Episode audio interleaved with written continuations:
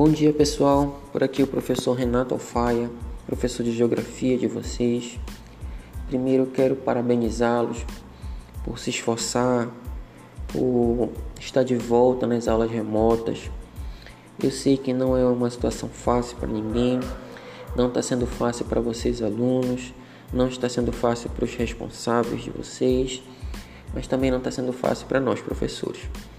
Eu creio que uma união entre família, escola, professores, pais e alunos vai ser fundamental para que a gente possa superar os obstáculos, superar os problemas e conseguir passar por esse desafio de forma que a gente possa conseguir aprender tá? um pouquinho mais, conseguir sanar um pouco dessas dificuldades que nós estamos tendo ao longo desses meses que nós ficamos parados.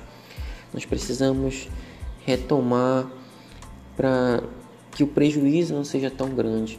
Tá? É uma situação atípica, é um dos maiores desafios da nossa geração, se não for o maior desafio da nossa geração, mas eu creio que juntos nós vamos conseguir passar por tudo isso, tá?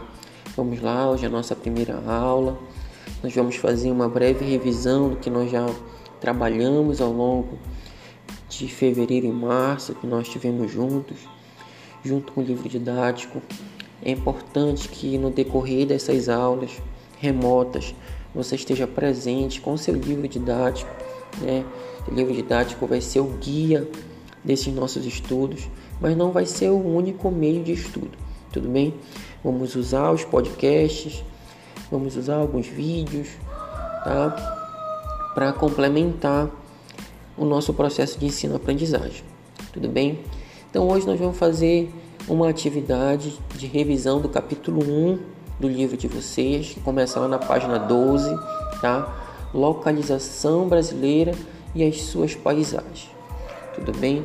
Então vá lá para a página 12, tá? Para a gente começar a fazer a nossa revisão. Tudo bem? Tá? Então lá na página 12 a gente já dá de cara com o mapa, né?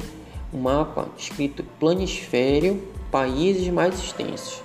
Vai ver que o Brasil aí é o quinto país, quinto maior país em extensão territorial no globo terrestre. Tudo bem?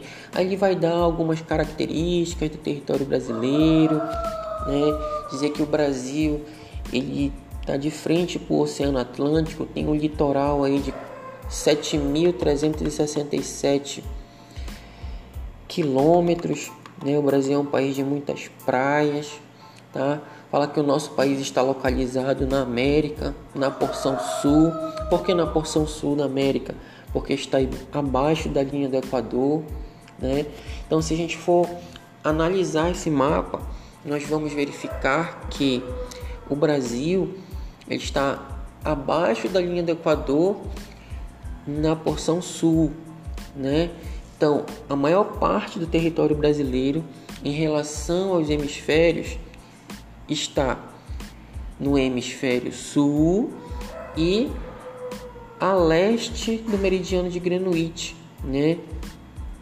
Então, o Brasil está no, no hemisfério sul, na porção ocidental ou leste né? Então, essa é a localização geográfica do território brasileiro. Né? Apenas olhando o mapa a gente consegue observar essas características. Por possuir uma extensão territorial muito grande, o Brasil ele possui diversas zonas térmicas, tudo bem? Possui diversas zonas térmicas, tá? E também possui diversas paisagens naturais diversas vegetações diferentes e diversos tipos de clima diferentes, justamente por causa da sua extensão territorial, no sentido, le... no sentido norte e sul. No sentido leste-oeste vai me dar alguns fusos horários, como nós vamos ver mais lá na frente. Lá na página 13, na página 13 do livro de vocês, eu tenho o seguinte, o seguinte tópico: Brasil, onde se localiza, né? Aí ele vai te dar aqui já a extensão do Brasil ao longo da divisão dos hemisférios norte e leste-oeste. Observem a modificação da cor né, ao longo de cada hemisfério. Do lado esquerdo eu tenho hemisfério norte e sul, a parte de cima, a parte norte alaranjada e a parte amarela é a parte sul. No mapa ao lado, em relação aos hemisférios leste e oeste, eu tenho a parte rosa, oeste ou oriental, e a parte verde, leste ou ocidental. Tudo bem? Fica bem tranquilo de identificar o território brasileiro nesses mapas.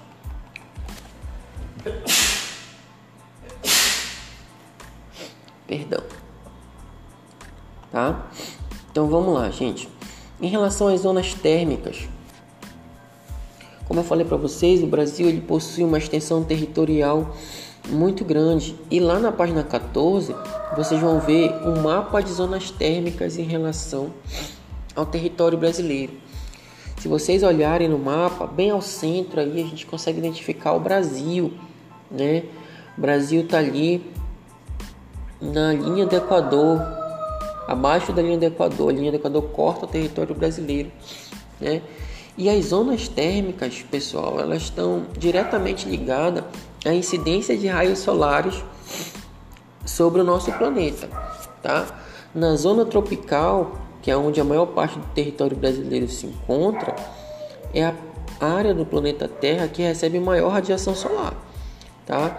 E isso vai dar uma característica peculiar do nosso país, né? São as altas temperaturas.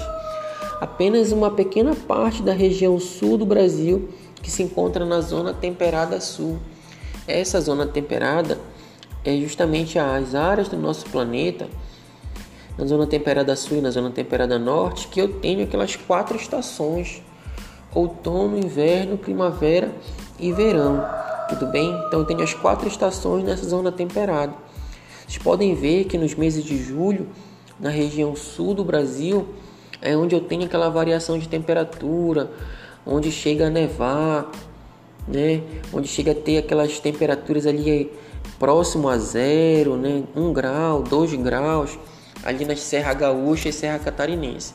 Essa Serra Gaúcha e Serra Catarinense estão localizadas justamente nessa parte aqui na zona temperada sul. É a parte do Brasil que possui aí as quatro estações bem definidas: outono, inverno, primavera e verão.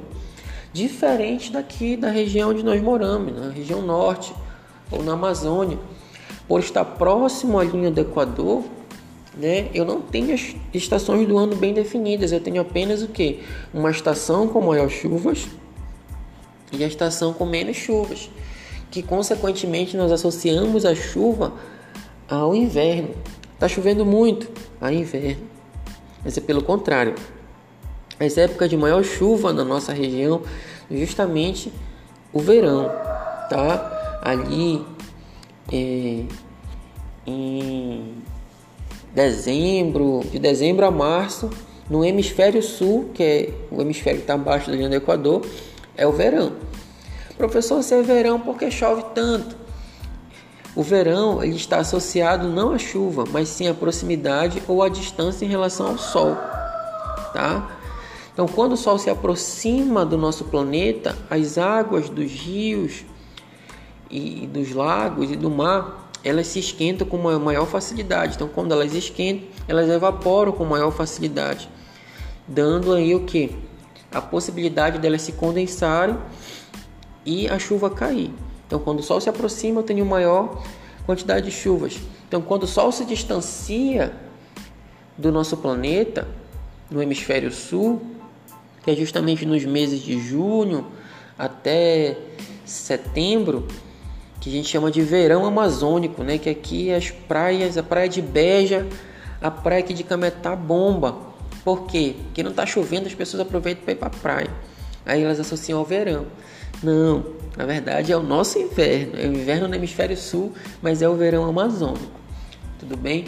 São as características em relação à zona tropical, tá? Então, em, tá, em relação à zona tropical e à zona subtropical, ou então zona temperada sul, eu tenho ali algumas variações das características climáticas. Tudo bem, gente? Qualquer dúvida, dê uma olhada no livro e pode mandar no zap, tá?